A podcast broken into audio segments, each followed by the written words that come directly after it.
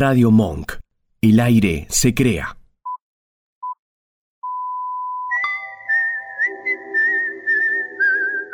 Encontrarnos en Facebook, como el planeta de las simias.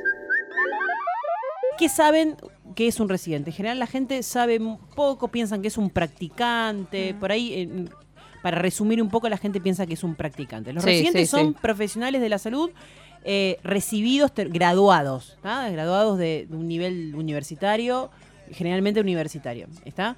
Eh, médicos, enfermeras, enfermeros, eh, en, mi caso, yo soy partera de las parteras, digo, mm, somos profesionales de la salud graduados que hacemos, en el caso de los médicos puntualmente, hacen la especialización, o sea, si quieren ser pediatras, neurólogos, obstetras, cirujanos tienen que hacer la residencia en algún hospital, ya sea en el caso, por ejemplo, de los médicos y las médicas, puede ser un hospital público o un hospital privado. Hay residencias en hospitales privados, por ejemplo, el Ah, Hospital. Italiano, el Hospital Austral, que son, por ejemplo, dos que se me vienen rápidamente a la cabeza.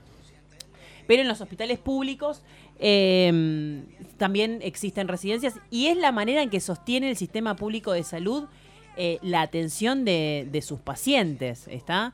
Eh, nunca sabemos bien cuando vamos a un hospital público cuándo es que, mm, que nos atiende un residente y cuándo nos atiende alguien nombrado de planta. ¿está? Alguien que hace Claro. muchos años que está en el hospital como para así ubicarnos todos. El residente, digamos, tiene que cumplir esas horas. Por eso es residente, ¿no? El residente Para- es alguien que se está formando, que está haciendo la especialidad.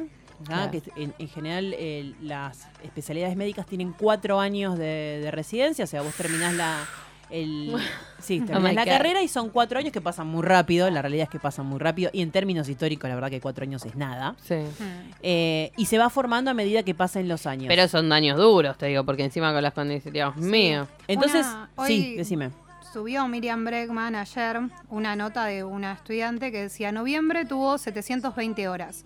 Tuve 10 guardas, guardias de 24 horas, o sea, 240 horas de guardia. Días laborales sin guardia, ingreso a las 5 a.m. en promedio y salgo a las 7 p.m. 14 horas. O sea, 196 horas de laborales sin guardia. Entonces, 436 horas dentro del hospital, 284 fuera para dormir, bañarme, alimentarme, disfrutar de mis afectos, etcétera.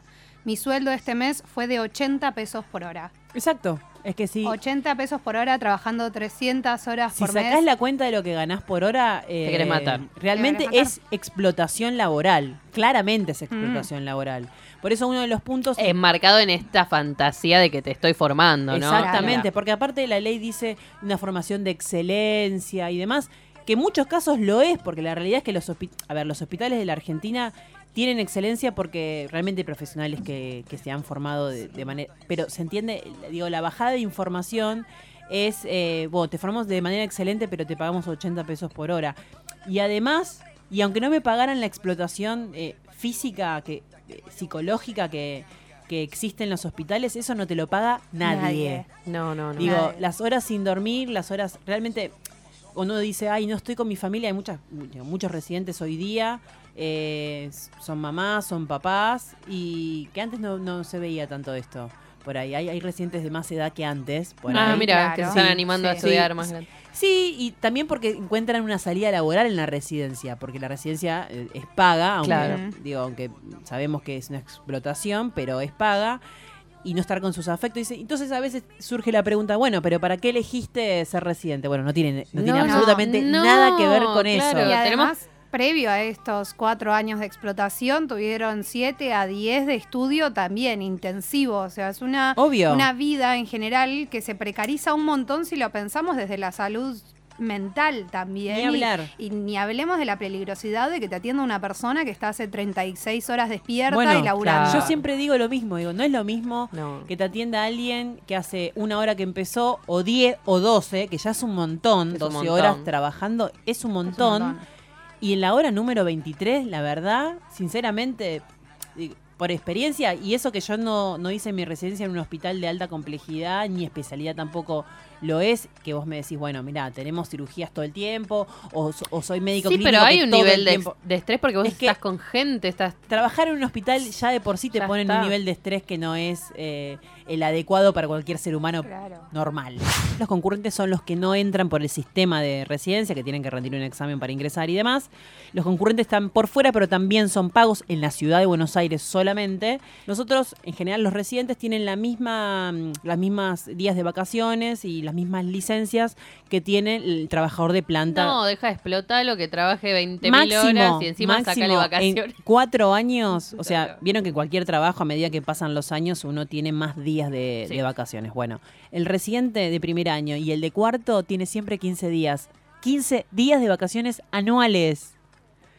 Anuales. Sí, igual en comercio a eso hay que pelearlo por todos lados, porque en comercio a los 5 recién te cambian. Recién te cambian Sí. el, el- Bueno, acá dice que si tenés la residencia, si estás como residente un año más, que puede ser en el caso de la concurrencia, porque el concurrente tiene menos horas de trabajo, pero más años, eh, tenés derecho a 20 días. Bueno, pero en empleado de comercios son, se supone, jornadas Son de ocho 8 horas. horas. Claro. Son no, jornadas no. de 8 horas. En la provincia seis. de Buenos Aires es diferente. Eh, son 28 días corridos y una semana de, de vacaciones por estrés. Que tampoco, digo, a veces tampoco pareciera que, que- que es mucho, pero la verdad que es bastante diferente al- a la ciudad de Buenos Aires. Sí, Claro. hay que ver de, también de la teoría a la práctica cuánto en realidad te dan, porque después te aprietan, que necesitamos personas, que te Es pagamos que el en realidad pasa, por ejemplo, en otros hospitales, por ejemplo en el Posadas, pasa esto.